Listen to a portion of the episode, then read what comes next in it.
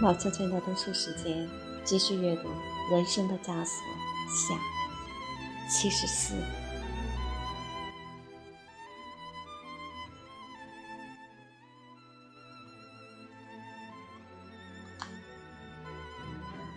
下个星期六，米尔德里德回来了。当晚，菲利普一直守在他身边。他买了戏票，晚餐时他们还喝了香槟。他在伦敦这么长时间，这还是他第一次这么开心。于是他尽情地享受一切乐趣。看完戏后，他们乘马车回皮姆利克去。菲利普在那里为他租好了房间。一路上，米尔德里德紧紧地偎依着菲利普。我想你见到我一定很高兴，他说。他没有回答，只是温存地捏着他的手。他对他表露这么亲密的感情是很罕见的，菲利普简直被弄得神魂颠倒了。我已经邀请格雷菲斯明天跟我们一块吃饭，他告诉他。哦，我就想见见他。星期天晚上没有什么娱乐场所可带他去玩，菲利普唯恐他整天和他在一块儿会感到无聊。格雷菲斯很风趣，他会帮助他们打发这一夜的。菲利普很喜欢他们俩。希望他们互相认识，互相喜欢上对方。临走时，他对米尔德里德说：“只剩下六天了。”他们预备星期天上罗曼的餐厅的走廊吃饭，因为那儿的菜肴可口，价廉物美，又显得排场。菲利普和米尔德里德先到一步，只得坐下来等候格雷菲斯。这家伙老不准时，菲利普说：“他情人不少，说不定这时正在同其中一位厮混呢。”可是不久他就来了。他长得挺帅，瘦高个儿，那颗脑袋与身材失成比例，这使他具有一种使人为之倾倒的迷人风度。他那头卷发，那双豪放友善的蓝眼睛，以及他那红润的嘴唇，都非常迷人。看到米尔德里德带着欣赏的目光打量着他，菲利普感到一种莫名其妙的满足。格雷菲斯微笑着和他们打招呼：“你的事我已经听到很多了。”他同米尔德里德握手时对他说道：“恐怕还没有我听说的关于你的事多呢。”他回答说：“也没有那么坏。”菲利普插话：“他一直说我的坏话是吗？”格雷菲斯哈哈大笑。菲利普看到米尔德里德，注意到格雷菲斯的牙齿多么洁白整齐，他的微笑多么令人愉快。你们理应像老朋友一样，菲利普说：“我已经为你们做了一番详细的介绍了。”格雷菲斯的心情好极了，因为他终于通过了最后考试，获得了医生资格，刚被委任为伦敦北部一家医院的住院外科医生。他五月初就要赴任。同时还要回家度假，这是他在伦敦的最后一周，所以他决心趁此机会尽情的欢乐。他又开始谈那些乱七八糟的趣闻了。菲利普很佩服，因为他自己就讲不来。他的话其实并没有什么内容，可是他的活泼劲儿给他的话增添了分量。他身上洋溢着一股生命力，感染着每个认识他的人。这股生命力几乎如同身上的体温那么敏感。菲利普从未见到米尔德里德这么活跃过。看到他的小聚会很成，菲利普感到很高兴。米尔德里德纵情欢乐，笑声越来越高，完全忘掉业已成为他第二天性的那种装腔作势的斯文与矜持了。不久，格雷菲斯说道：“喂，要我称你米勒太太实在太难了。”菲利普向来只称你米尔德里德，如果你也那么称呼他，我敢担保他不撕破你的脸才怪呢。菲利普笑呵呵地说：“那他必须叫我哈利。”他们继续闲聊。菲利普默默坐着，心想：看到大家这么高兴是件愉快的事儿。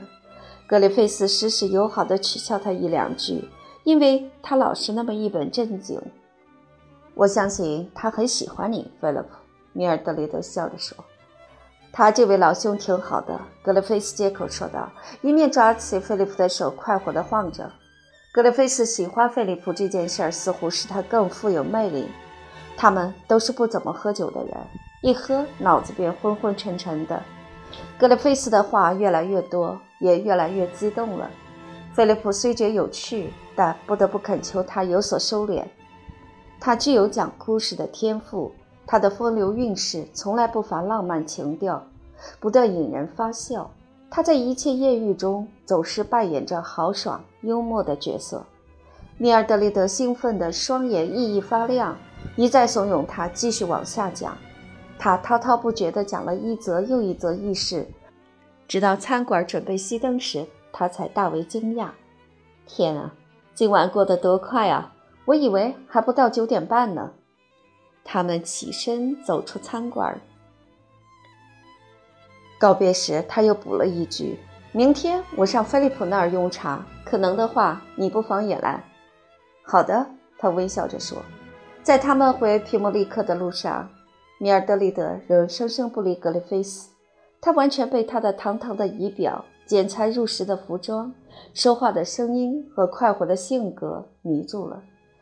你喜欢他，我真高兴。菲利普说：“还记得吗？你当初还不屑见他呢。”我认为他真好，这么喜欢你，菲利普。他是你难得的好朋友。他扬起脸来让菲利普吻他，这是他很少有的举动。菲利普，我今天晚上玩得很痛快，太感谢你了。别胡说了，他笑了起来。他这一番称赞打动了他的心，他感到双目湿润了。他打开房门，正要进去，又回过头来对菲利普说：“告诉哈利，我爱他爱得发疯。”好的，他笑呵呵地回答：“晚安。”第二天，他们正在用茶点时，格雷菲斯进来了。他懒洋洋地坐进一张扶手椅。缓慢的身体动作里有着某种奇异的情感。他们俩开始闲扯后，菲利普默默不语，但是他还是很快活。他太羡慕他们俩了，因此他们俩互相爱慕是再自然不过的事。他并不在意格雷菲斯是否把米尔德里德的心夺走，反正一到晚上，他是属于自己的。他有点温顺的丈夫风度，笃信自己妻子的忠贞。饶有兴味地在一旁看着妻子和一个陌生人无伤大雅的打情骂俏，但是七点半时，他看看表说：“我们该出去吃晚饭了。”米尔德里德。房间里一阵沉默，格里菲斯一副若有所思的样子。“是啊，我得走了。”他终于说道。“我不知道已经这么迟了。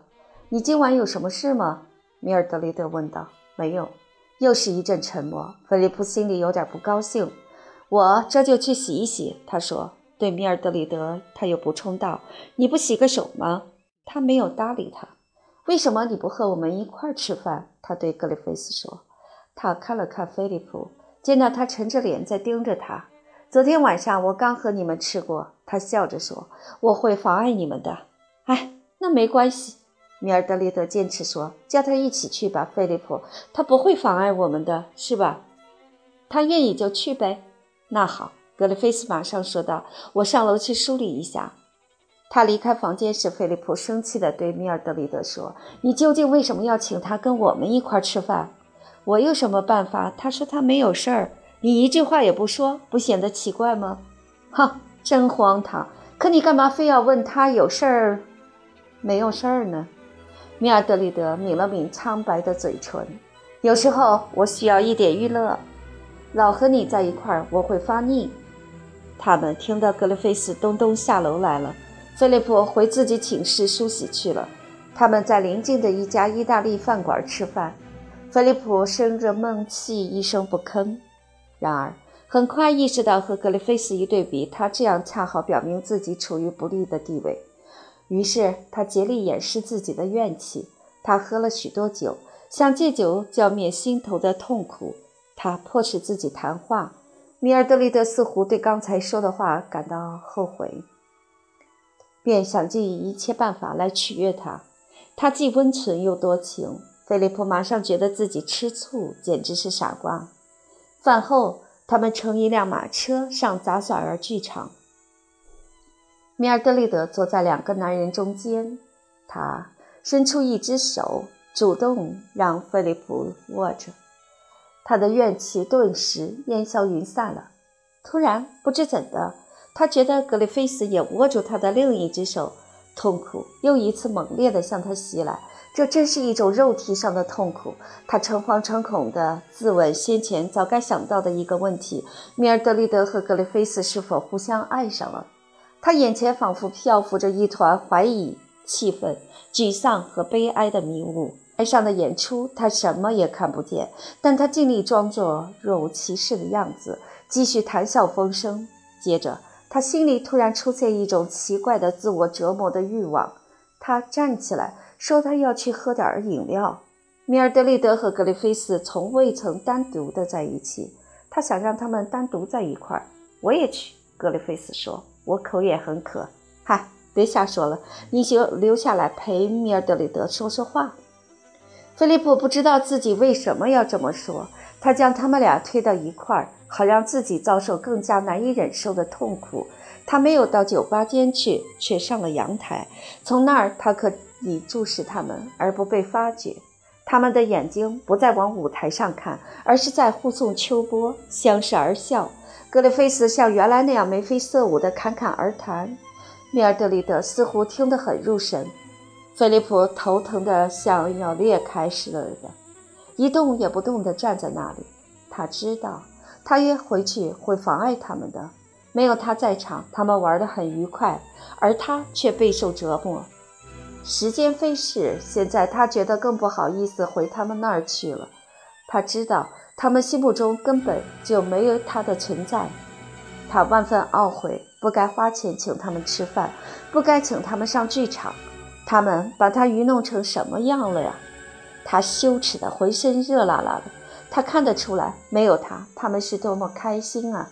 他本想撇下他们先回家，但是他的帽子和外衣还在那儿，而且还需要做没完没了的解释。他又回座位去了。